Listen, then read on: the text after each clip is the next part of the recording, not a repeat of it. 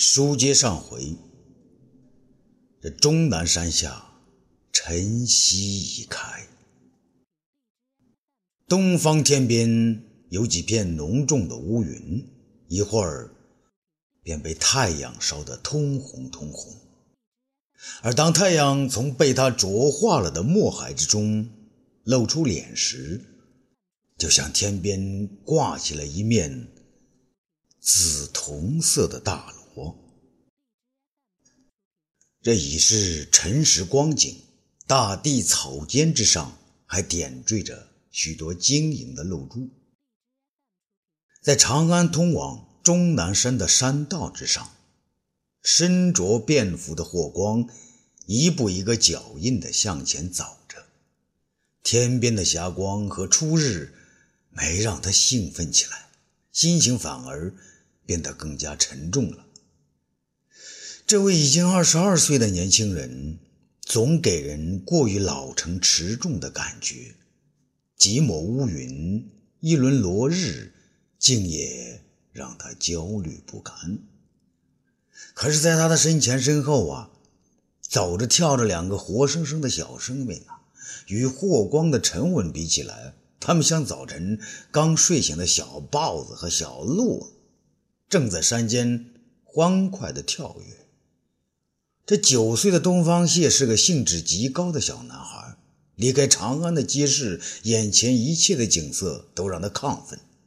而他七岁的妹妹珠儿确实像个小鹿，活蹦乱跳的。他的高兴主要是马上啊就能看到妈妈了。可是蹦跳了一会儿呢，他便将两只小手扬起来，要霍光呢抱他。霍光这时候也笑了，跑不动了吧？还得舅舅抱着。谢儿，啊，你也慢点。谢尔呢，又跑了几步，突然停了下来。他在那路旁那站着，歪着脑袋问霍光：“舅舅，我有件事想问问你，行吗？”“啊，当然行了，说吧，你有什么事儿？”谢尔呢，静了下来，像个大人似的，边思考边问：“娇娇，我和妹妹……”都跟辛苦子叫哥，可是辛苦子又跟你叫哥，那我们为什么要叫你舅舅啊？霍光笑了起来，是吗？哎，我都忘记这事了哈，真是的，怎么叫法不一样呢？听了这话呢，珠儿呢将放在霍光脖子后面的小脑袋转到前边，认真的看着霍光，奶声奶气的说：“舅舅，我也想问呢。”霍光呢瞥了他一眼。你也要问呐？好，你问什么？虽是充满志气啊，但是珠儿呢非常认真。舅舅，刚才你接我和哥哥时，你管我爹叫干爹，那我和哥哥也该叫你哥哥，为什么要叫你舅舅呢？可是霍光吃惊的看着他，看了一会儿，突然大笑，哈哈哈！原来你们这两个小人想把舅舅当哥哥呀？要告诉你们，我这个舅舅可是一点都不假的。这东方谢应声而答：“那难道我爹是假的？”珠儿马上反驳说：“胡说，爹才不是假的呢！”霍光的眼里带着一丝惆怅，他马上又严肃地问：“希儿啊，你说，那到底你爹、你妈、你大妈还有舅舅，谁是最亲的呢？”东方谢呢想了想，回答道。我大妈告诉我说，我们是妈妈生的，可妈妈生了大妈的气，就上了山，不愿回家了。在谢儿看来，妈妈和舅舅是真的。周儿呢，急忙的嚷嚷道：“爹也是真的，依我看，是大妈跟爹太好了，我妈就离开了。”东方谢呀，并不和妹妹计较，还是与霍光对话：“舅舅，谢儿记得小时候好像还有一个爹啊。”霍光啊，大吃一惊，不由得说了句：“那是你才一岁多。”不过突然发现自己失言了，于是急忙停下，不再说了。那珠儿听了更急啊，他叫道：“哥哥，你又胡说！我大妈说了，你和我都是爹和妈生的，连皇上都承认呐。”东方谢啊，无奈地搭理他一句：“妹妹，你别打岔，舅舅，希儿问你呢。”霍光心想啊，这郭谢出事时，谢儿已经一岁多，记忆中有点生父的影子，但不可能太深呐。要打断他这个念头，让这个影子模糊些。于是呢，他坚毅地说：“谢儿，东方大人就是你的亲爹，这种红话以后啊不许再忘啊。”东方谢呢，却露出了怨言：“亲爹，亲爹他怎么不教我武艺啊？他是让我读书。”霍光知道啊，不教谢儿武艺这个要求是姐姐提出来的，他霍光呢也极力赞成。保住郭家之可苗苗，首先是不让他习武。虽然这可能违背郭大侠的意思，想到这儿呢，他一面感到心酸，同时又觉得肩上沉重起来。他把桌耳换到左边，腾出右手来，摸着谢儿的头，温柔地说：“谢儿啊，不让你爹教你武功，那这是妈妈和舅舅的主意。你看你新裤子哥哥。”那整天舞刀弄枪的，现在一只胳膊都没了。还有霍去病舅舅，他也没了。说到这儿呢，霍光的眼圈红了起来，泪水从中不断涌出。周儿急忙用袖子给他擦泪：“舅舅，你都是大人了，还流眼泪？没羞，没羞。”谢儿在下面用手拉了周儿的衣角一下，责怪地说：“妹妹，看你，你忘了大妈的话。”卓儿啊，再次用袖子给舅舅擦干泪水，然后负疚地说：“舅舅是我不好。有一回，哥哥在家里说霍去病舅舅的事儿，爹爹正吃着饭，就把眼泪流到了碗里。我和哥哥都吓哭了。大妈说以后不许我们小孩再提这事儿，谁说就打谁。”霍光听到此处，不禁泪如泉涌，他把头转向一边。向远方的山峦望了好久，好久。谢儿和珠儿两个好像闯了大祸，好半天都不敢再吭声。打破沉默的还是霍光，他拍了拍怀中的珠儿，说道：“呃，好了，谢儿、珠儿，这不怪你们，是舅舅想起了这事儿。记住啊，到妈妈跟前，你们谁也不许。”再提这件事儿啊！谢儿和珠儿都郑重其事的点了点头。清晨，多么美丽的清晨呐！阳光从门缝中照进钟粹宫，照到了钟粹宫西侧的一个小院。魏长公主见到阳光，便兴奋起来。他从衣柜中翻出那件结婚用的纱裙，迅速地套在身上，然后跑到院子中。他在院子里跳啊，唱啊。他知道，在阳光明媚的日子里，他的心上人，他的表哥就会苏醒，就会来到他的身边。他的动作早被一个高个子的老太监看到。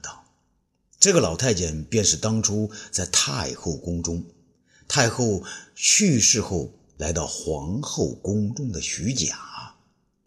徐甲啊，这些年来老了许多，那份鬼精的气儿呢，好像也随他的好友主父偃一道走了，身上呢只剩下一些麻木和迟钝。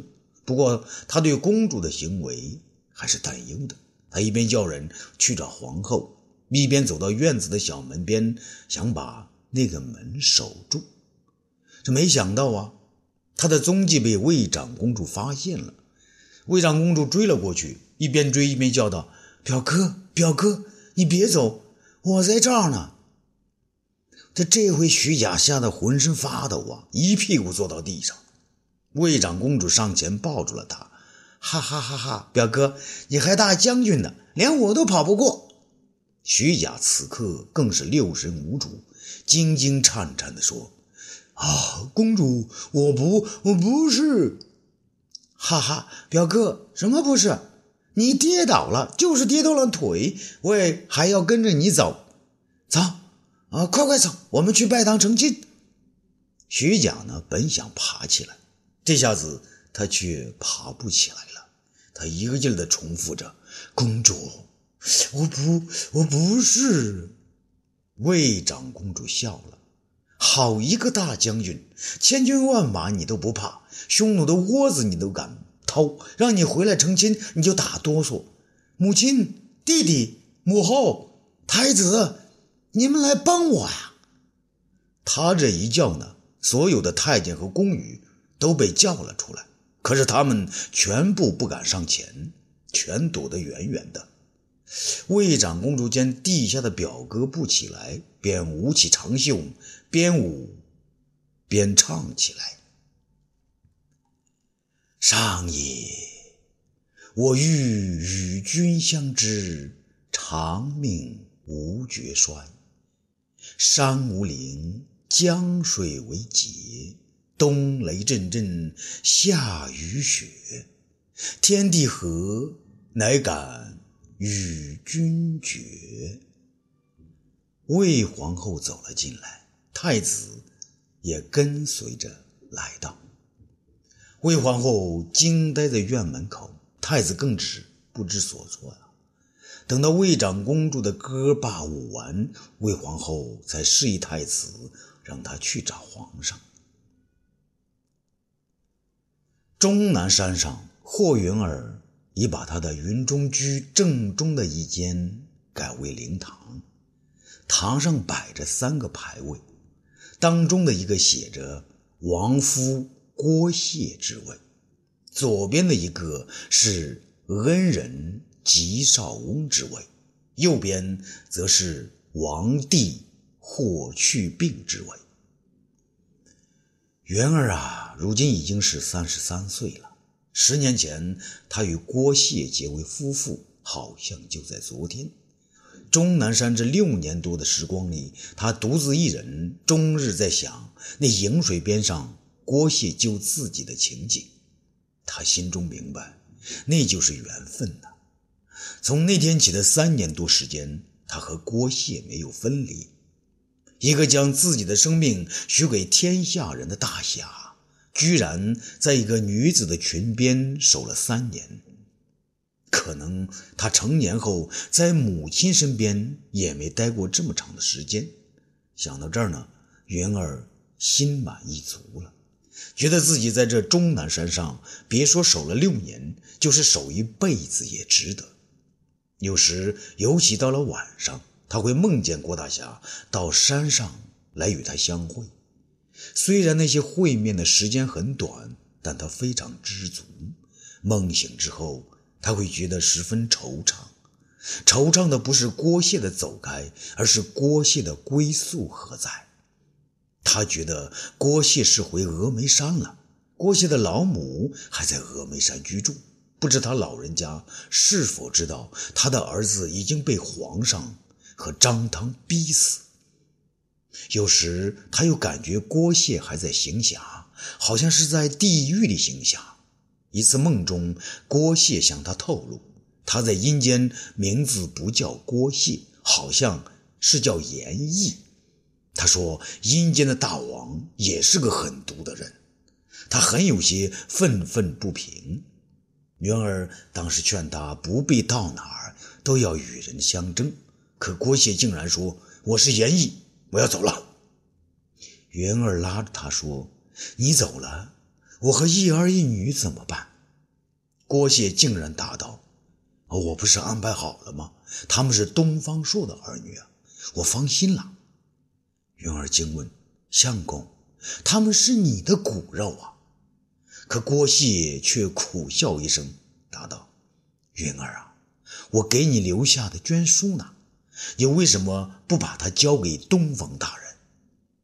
云儿此刻便红了脸，因为他自己看过那捐书上的内容，自己和儿子女儿已经化险为夷，他不愿意再将那捐书交给东方大人了。郭谢无奈的走了，从此好像很难入梦。云儿便在正房里立起亡夫的灵位。看着他，希望他能再次入梦。可有一天，他竟梦见弟弟霍光背着霍去病的尸体走入梦中。云儿失声痛哭，直哭得天昏地暗。直到东方朔和齐楼女带着噩耗前来，印证了此事云儿才不再痛苦。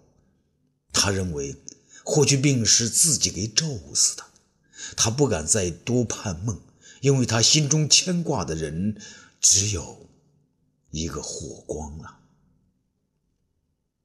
从那以后啊，云儿头上的白发一绺一绺的增多。虽然霍光每隔几天就来看他、劝他，可他脸上总没有笑容。他总觉得郭谢之死、霍去病之死都是与自己的命不好连在一起的。为此，他又为霍去病做了一个牌位，同时还为那位为了郭大侠而舍生取义的吉少翁也做了个牌位。他不敢多到正房里来看这些牌位，但他又必须每天都来看上几眼。他的心灵在这几块牌位上徘徊，他的容颜也因这几块牌位而凋零。